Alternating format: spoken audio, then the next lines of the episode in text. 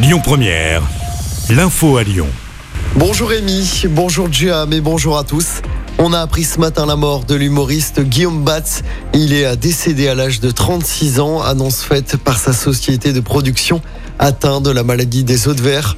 Il présentait en ce moment son nouveau spectacle partout en France. Dans l'actualité locale, cette terrible scène au centre commercial de la Pardue à Lyon. Un homme s'est jeté du troisième étage à l'intérieur du bâtiment. Ça s'est passé hier vers midi. De nombreux clients ont assisté à la scène. La victime a été transportée en urgence absolue à l'hôpital. Son pronostic vital était engagé.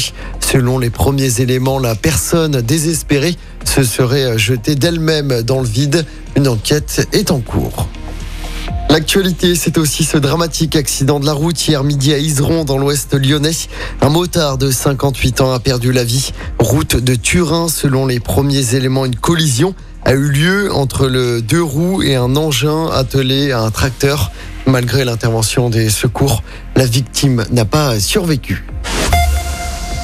Conseil d'État qui donne deux mois au gouvernement pour instaurer le contrôle technique des deux roues. Le Conseil d'État rappelle qu'il s'agit là d'appliquer une obligation européenne, une mesure qui n'a jamais été appliquée en France. Le ministre délégué au transport Clément Beaune va préciser le calendrier dans les prochains jours.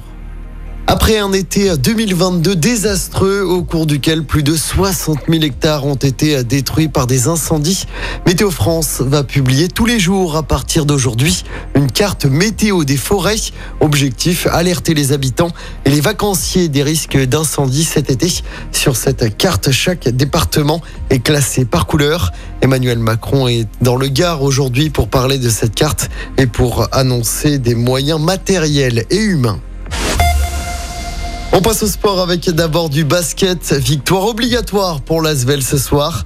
Mené 2-0 en demi-finale du championnat par Boulogne-le-Valois. Les Villers-Banais doivent impérativement s'imposer ce soir à l'Astrobal pour espérer une qualification en finale. Le coup d'envoi sera donné à 20h30. En cas de victoire de l'Asvel ce soir, il y aura un match 4 ce dimanche après-midi. Et puis en tennis, il n'y a déjà plus de Français à Roland Garros. Les trois derniers ont tous été éliminés hier. Aujourd'hui, plusieurs cadors sont sur les cours pour le troisième tour. Titi Pass, Djokovic et Alcaraz. Écoutez votre radio Lyon Première en direct sur l'application Lyon Première, lyonpremière.fr et bien sûr à Lyon sur 90.2 FM et en DAB+.